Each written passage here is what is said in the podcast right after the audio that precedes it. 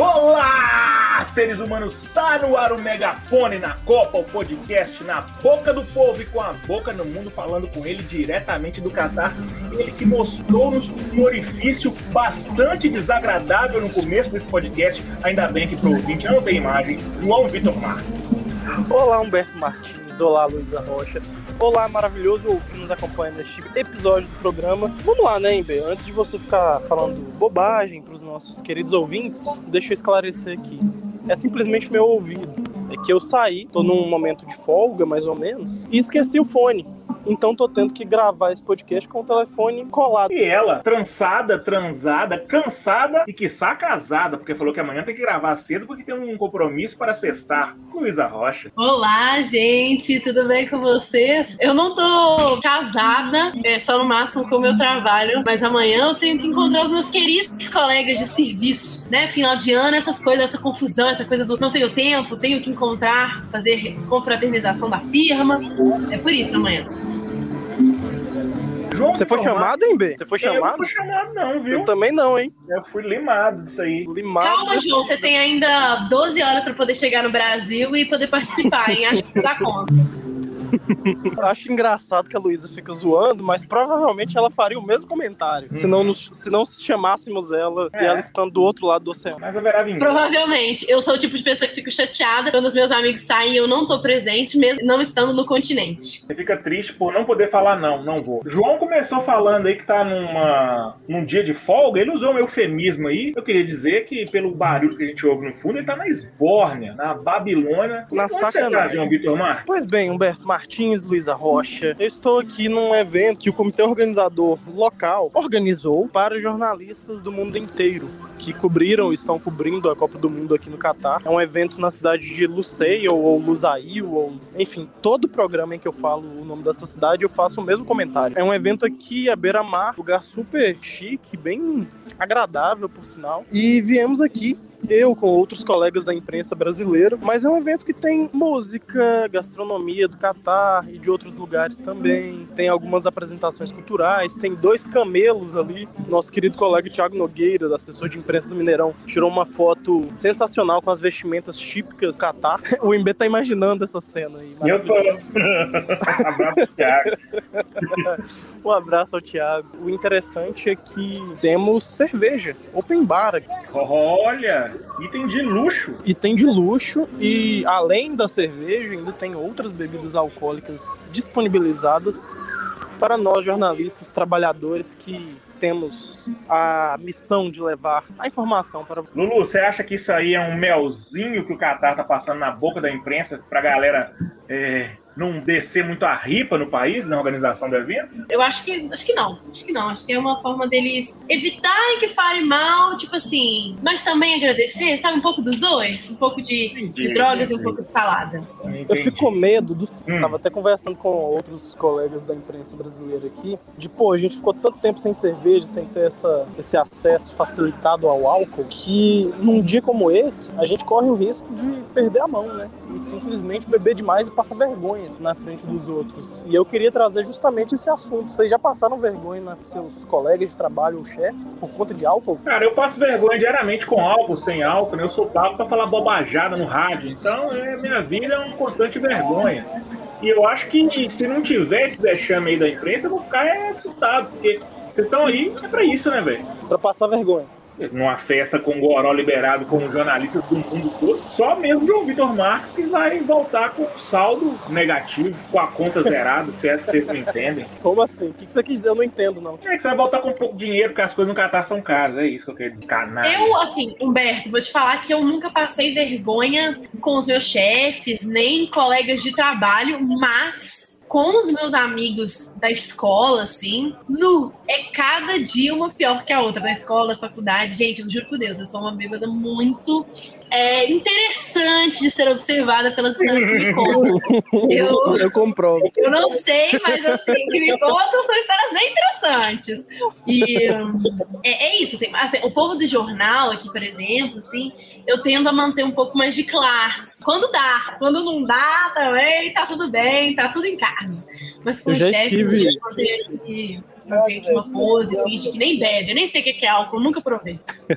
Já Bom, estive em alguns lembrar- momentos. Há de lembrar de um colega nosso que quase é, chegou às vias de fato com outro num churrasco do Super Esporte, certa feita, porque o rapaz que estava responsável pelo churrasco colocou frango para assar. Esse momento foi emblemático, eu diria Um momento histórico. épico da história do Super Esporte. Histórico, em 22 anos. Em off, eu quero nomes.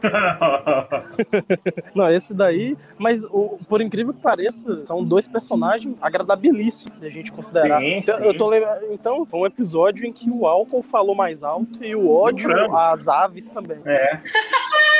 Mas deixa eu perguntar pra vocês. É tão ruim Fala. assim, por exemplo, numa uma resenha de Super Esportes, igual esse que vocês estão comentando, que o Beto tá falando desse caso.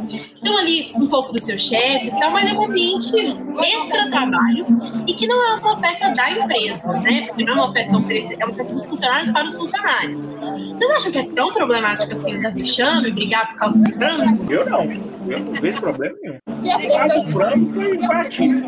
Mas eu acho que você dá aquela famosa PT, né? Aquela perda total, não, tem problema nenhum, não. Luiz, eu nasci preto e gordo nos anos 80, então eu não assusto com nada, velho. Qualquer coisa pra mim é, é terça-feira, sacou? Eu morei Ouro Preto seis anos, então Morar em Ouro Preto deve ser realmente uma escola de vida. Tô vendo uma notícia aqui que a Copa do Catar, até o momento, sem contar a final, é o quarto maior público total em Copas do Mundo. 3 milhões e 270 mil seres humanos já foram aos estádios. Ela perde só para a Copa dos Estados Unidos, que está em primeiro, Brasil em segundo, 2014, e a Alemanha em 2006, que está em terceiro. É, a gente reclamou, todo mundo reclamou que a Copa do Catar era um erro por causa da cultura fechada do país, por causa da ofensa a direitos de, de várias categorias de seres humanos, pelos preços exorbitantes, mas parece que a gente está passando um claro, a gente não, né? Os torcedores estão passando um claro recado para a FIFA aí que nada dessa reclamação era plausível, porque o público está comparecendo e está sendo um sucesso. Vocês acham É, disso? pô, do nada é um tema é, sério aqui, né? A gente tá falando bobagem, o IB traz um negócio de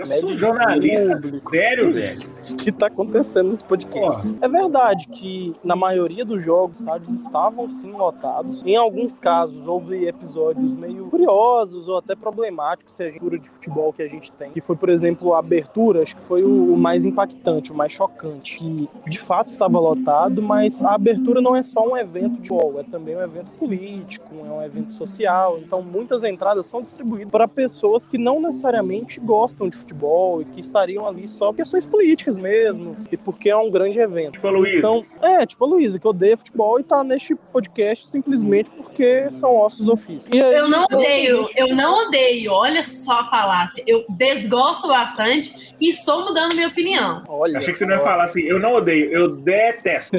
Mas a verdade, assim, é que essa galera, no, no dia da abertura, saiu muito cedo do jogo. O jogo tava rolando lá, tava 2 a 0 pro Equador contra o Catar, um jogaço, inclusive. Como que você não vai ficar até o final no, no- do jogo? Pelo amor de Deus, né? Mas enfim, o jogo tava rolando e a galera já tinha ido embora. A partida terminou, tem quase ninguém no estádio.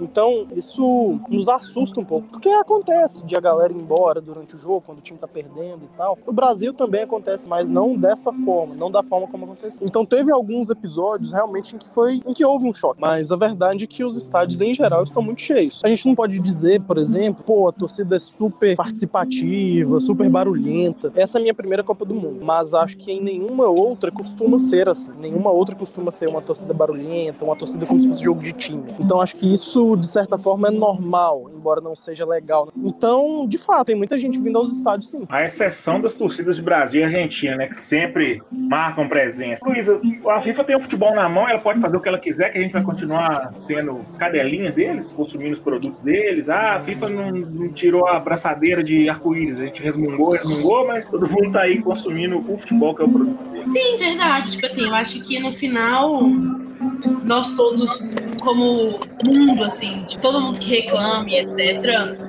ainda está na mão daqueles que mantêm o poder sobre o esporte, que no caso é a FIFA ou a CBF brasileira, etc. Eu acho que a gente é muito vulnerável, suscetível a isso, né? Tipo assim, a gente não conseguiria, eu creio, não consegui ver ainda nenhum tipo de de pressão ao contrário, né? Tipo... Gente, eu gostaria muito que esse podcast tivesse imagens.